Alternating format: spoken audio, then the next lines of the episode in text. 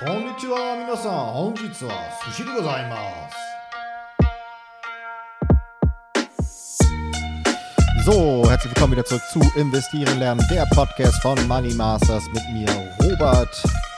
Hier beim Super Sushi Marathon im Februar 2021. Das Investing ABC durchdekliniert, alphabetisch. Wir sind beim Buchstaben O bereits angekommen.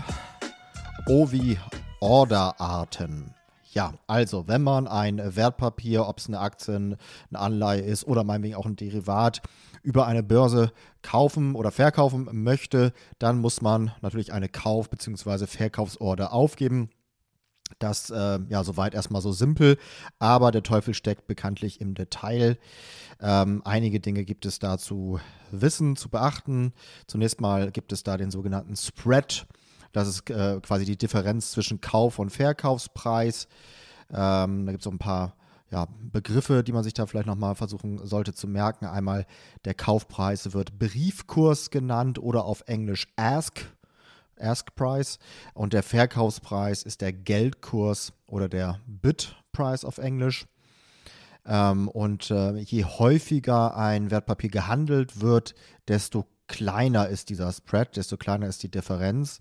Und je kleiner sie ist, desto besser ist das auch für uns, denn das auch mal so als Eselsbrücke, wenn man sich jetzt nicht merken kann, was ist jetzt Briefkurs, Geldkurs, Erstbit und so weiter. Im Grunde muss man nur wissen, das, was für uns ungünstiger ist, der ungünstigere Kurs, äh, das ist halt das, was für uns jeweils, jeweils gilt. Das heißt also, wenn wir was kaufen wollen, wir wollen ja eigentlich günstig kaufen. Ähm, ungünstig heißt also der teurere Kurs, das ist der, der für uns als Käufer gilt. Andersherum als Verkäufer möchten wir ja eigentlich teurer, teuer, so, so teuer wie möglich verkaufen, aber halt der ähm, günstigere Kurs äh, zwischen Brief- und Geldkurs, das ist halt das, was für uns dann gilt.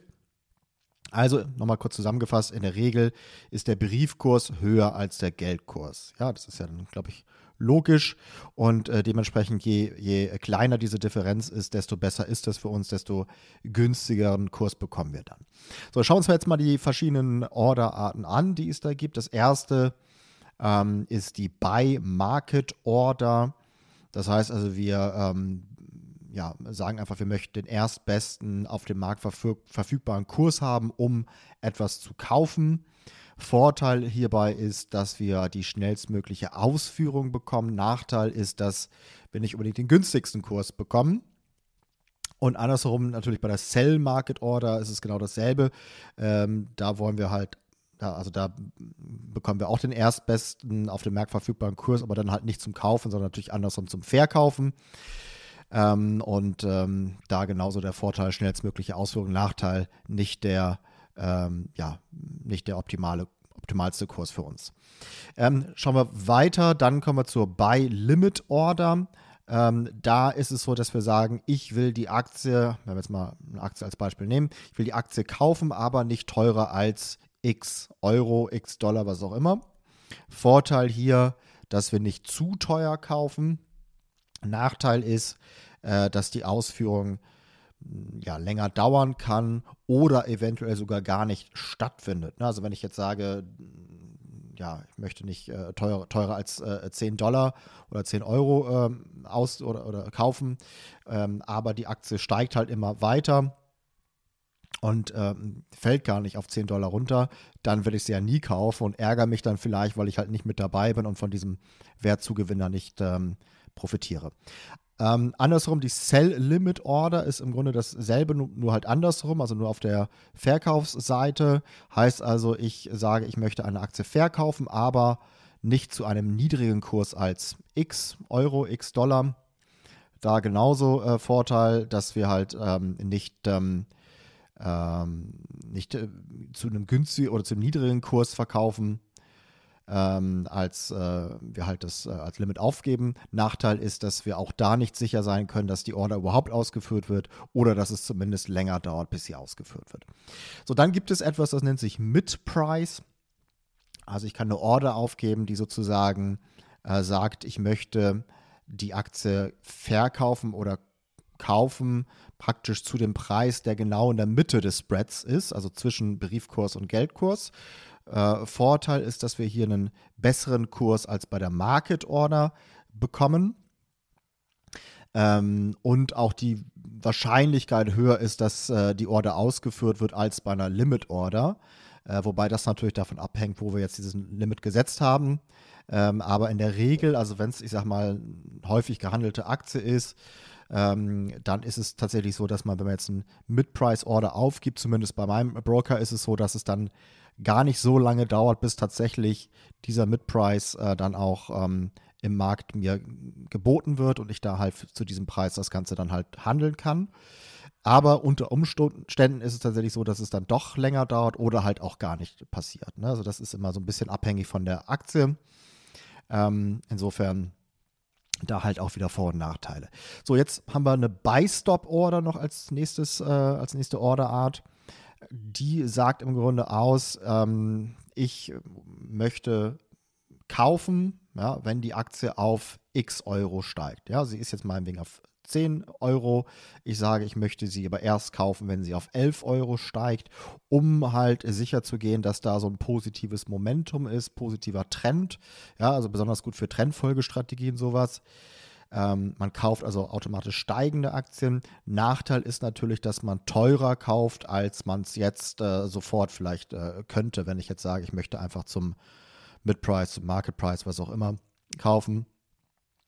Ähm, Andersrum gibt es auch einen äh, Sell-Stop, also eben haben wir den Buy-Stop, dann gibt es den Sell-Stop äh, und da gibt es auch zwei Varianten sogar. Das eine ist, der, äh, ist eine Stop-Loss-Order, heißt, ich will verkaufen, wenn die Aktie auf X fällt. Ja, das ist also eine Absicherungs-Order ähm, sozusagen.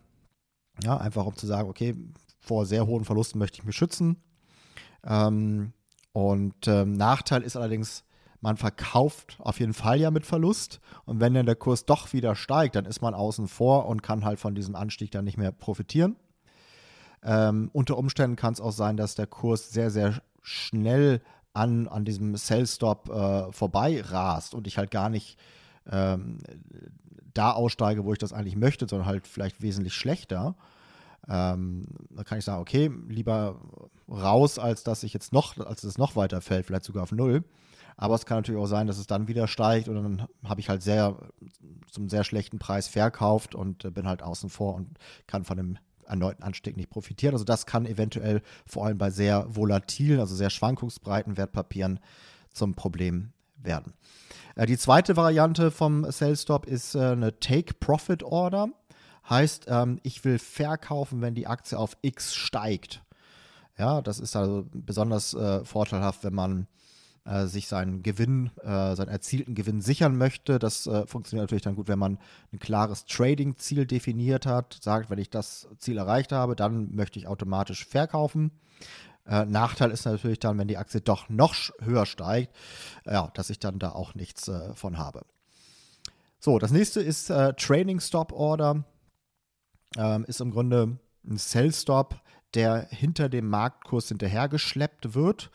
Ja, aber nur wenn der Marktpreis steigt, der Marktkurs steigt. Ja, also wenn er dann fällt, dann ist es nicht so, dass der, dass die Sell-Stop, der Sell-Stop auch weiter runtergesenkt wird, sondern er bleibt dann da. Äh, vielleicht mal ein konkretes Beispiel. Sagen wir mal, der Marktkurs ist äh, jetzt 10 Dollar und äh, ich setze einen Trailing-Stop 20% niedriger, also bei 8 äh, Dollar. Und ähm, dann steigt der Marktkurs von diesen 10 Dollar auf 20 Dollar ähm, der Trading Stop liegt immer noch 20 Dollar niedriger, also jetzt bei 16 Dollar.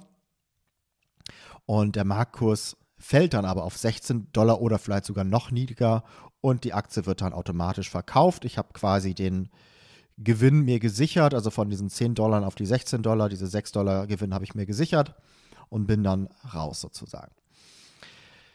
Nächste und ähm, letzte Orderart, die ich jetzt hier nennen möchte, ist One Cancels Other, OCO. Ist im Grunde so, dass man da einfach ähm, zwei Order aufgeben kann und sage, wenn die eine ausgeführt wird, soll die andere nicht mehr ausgeführt werden. Da gibt es verschiedenste Anwendungsmöglichkeiten für, aber einfach, dass man das mal gehört hat, dass es sowas auch gibt.